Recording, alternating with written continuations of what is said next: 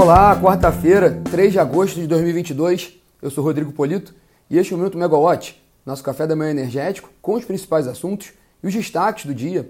No mercado de energia, é, eu peço um pouquinho de desculpas porque a voz ainda está recuperando, né? Ainda não está a 100%, mas eu acho que a gente consegue contar aqui como é que vai ser o, pelo menos o que a gente pode esperar do dia de hoje no mercado de energia, né? Bom, aqui em São Paulo, né, 16 graus, tempo ensolarado e a tendência é ficar assim pela manhã e também por boa parte da tarde, com possibilidade de ficar nublado à tarde, mas sem expectativas de chuvas, né? O destaque de hoje, desta quarta-feira, é a reunião ordinária do Comitê de Monitoramento do Setor Elétrico, o CMSE, que terá como pano de fundo a segunda revisão quadrimestral da carga, né, de previsão de carga, feito pelo, feita pelo Operador Nacional do Sistema Elétrico, a CCE e a Empresa de Pesquisa Energética, e a previsão passou de para a carga desse ano de 1,7% para 2% né, de crescimento da carga em relação ao ano passado, mas reduziu de 2023, né? A previsão para 2023 passou de 3,8% para 3,1%. A gente vai falar um pouquinho sobre isso aqui. Nosso amigo Maurício Godoy participando aqui do bate-papo comentando, né? Aqui está mais frio do que no Rio de Janeiro, com certeza. e o outro destaque do dia aí vai ser na área de petróleo, porque hoje a gente tem a super quarta do setor de petróleo com a divulgação de, com, a, com a reunião né, do, da Organização dos Países Exportadores de Petróleo e outros países como a Rússia, né, é, com, a, com, a, expectativa sobre a, a, nova, a nova definição sobre a produção de petróleo do cartel e também sobre os dados dos estoques comerciais dos Estados Unidos, estoques de petróleo, dois indicadores que podem dar alguma nova trajetória para o preço do, do petróleo. Mas vamos começar o bate-papo com uma atualização do caso das usinas vencedoras do leilão emergencial de outubro do ano passado, um tema que tem dado muito o que falar, né?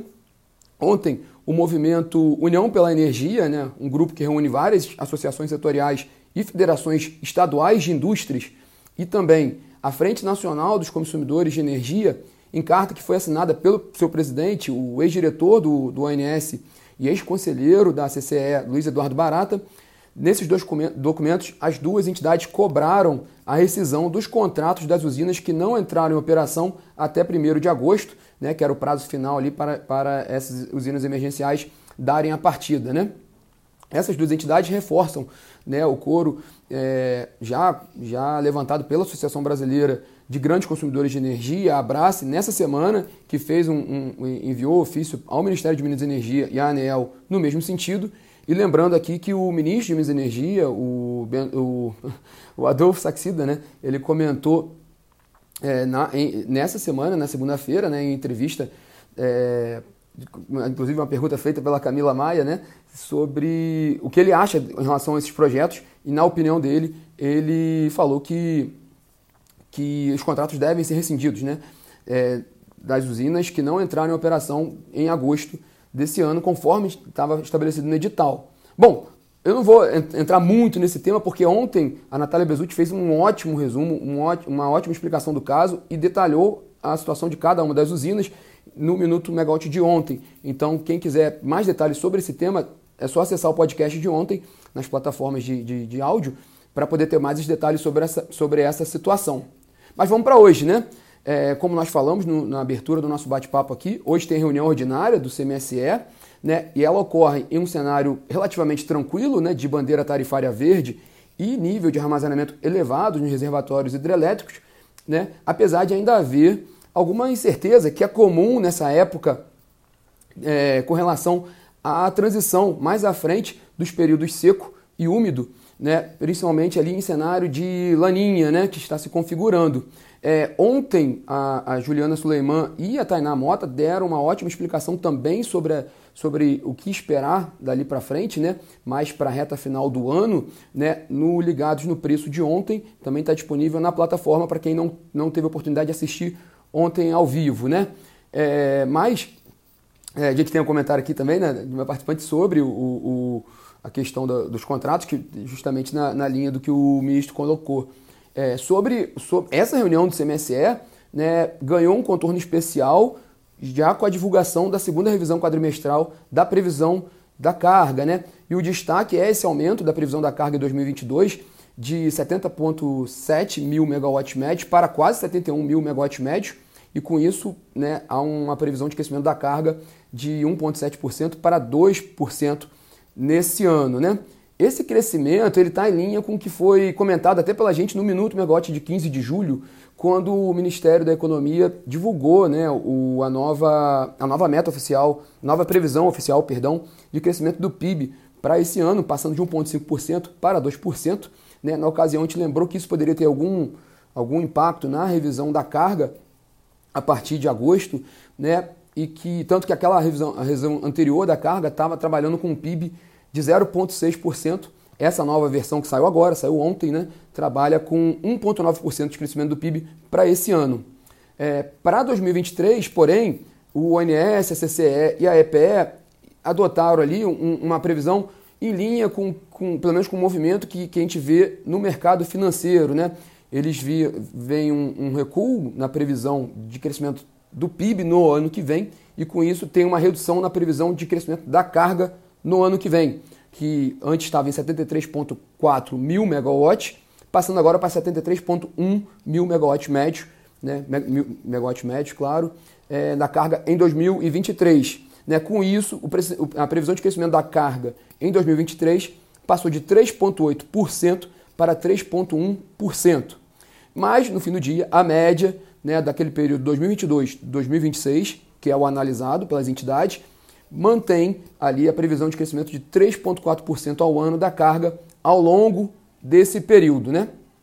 Bom, antes do, do, do, da reunião do CMSE, o ministro Adolfo Saxida, que está aqui em São Paulo também, né, cumpre agenda com bancos. Né? Primeiro ele tem uma reunião com o banco BS e depois com o banco BTG Pactual. Né? E o ministro da Economia, Paulo Guedes, também virá a São Paulo. Ele estará em evento da XP às 5 horas da tarde, palestrando nesse evento. Né?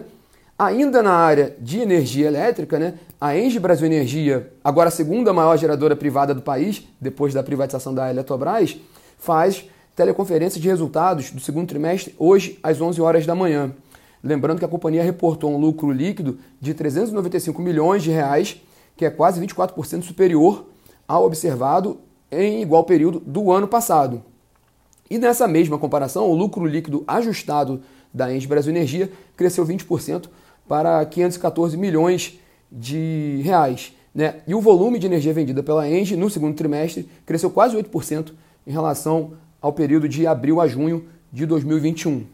É, às 16 horas será a vez não de uma empresa de energia, é da CSN, mas tem tudo a ver com energia, né? uma grande consumidora, e que também venceu o, o leilão da Companhia Estadual de Geração de Energia Elétrica, a C3EG, na semana passada. Ela faz essa teleconferência hoje, às 4 horas da tarde, para fornecer detalhes sobre esse projeto, né, dessa aquisição, dessa vitória que ela teve na semana passada, batendo a Auren Energia, né, a antiga CESP. E no fim do dia, nós temos o resultado da PetroRio. Né? A PetroRio divulga seu número do segundo trimestre hoje, né, após o fechamento do mercado. E a expectativa, assim como a gente viu com outras petroleiras, né, a expectativa do resultado da PetroRio é vir muito forte, né, impulsionado principalmente pelo preço do petróleo nesse terceiro trimestre e também pelo aumento das vendas de petróleo da PetroRio. Por falar em petróleo, aí nosso segundo destaque do dia hoje é a reunião da OPEP, né, da OPEP+, com a participação de aliados como a Rússia, né, é, há uma certa expectativa, essa reunião é um pouco diferente das outras, né, o movimento que a gente via nas outras reuniões era geralmente é, a manutenção daquela, daquela previsão de aumento da, da oferta de petróleo, né, aquela oferta gradual, desde aquele corte que houve em 2020 por causa do, da queda da demanda, a partir dali o, o OPEP foi aumentando, né, geralmente 400 mil barris diários, cada mês, cada reunião aumentava um pouquinho e, e geralmente seguia nessa expectativa.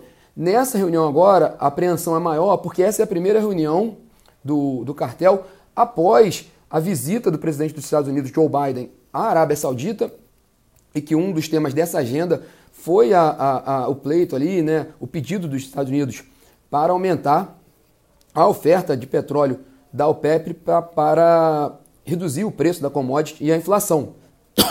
Perdão.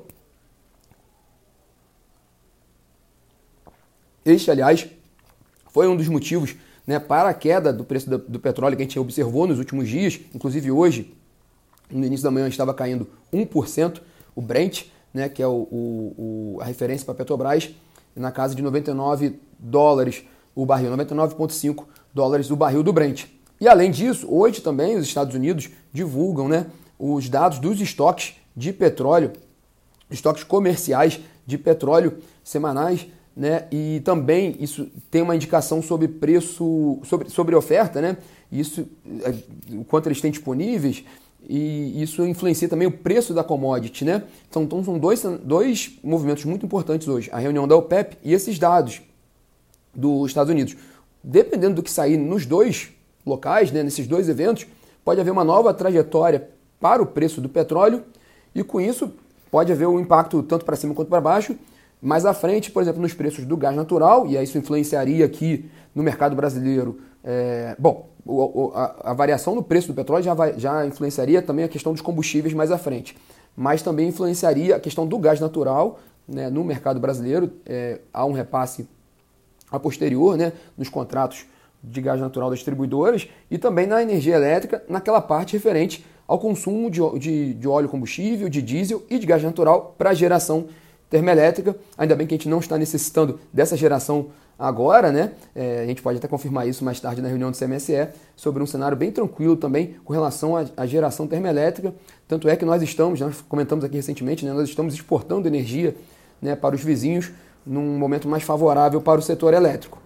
Bom, pessoal, esses são os destaques da quarta-feira de hoje, né? Muita atenção, então, com relação à reunião do CMSE e também vamos ver como é que vai ser a repercussão dessa, dessa nova previsão da carga né, no mercado de energia e também quando saírem os dados do petróleo, como é que fica para frente agora o mercado de petróleo e um efeito secundário no mercado de energia. Bom, pessoal, tenham todos um ótimo, uma ótima quarta-feira. Quem entrou depois quiser conferir desde o início, já já a gente vai subir o podcast completo do bate-papo de hoje. Tchau, tchau.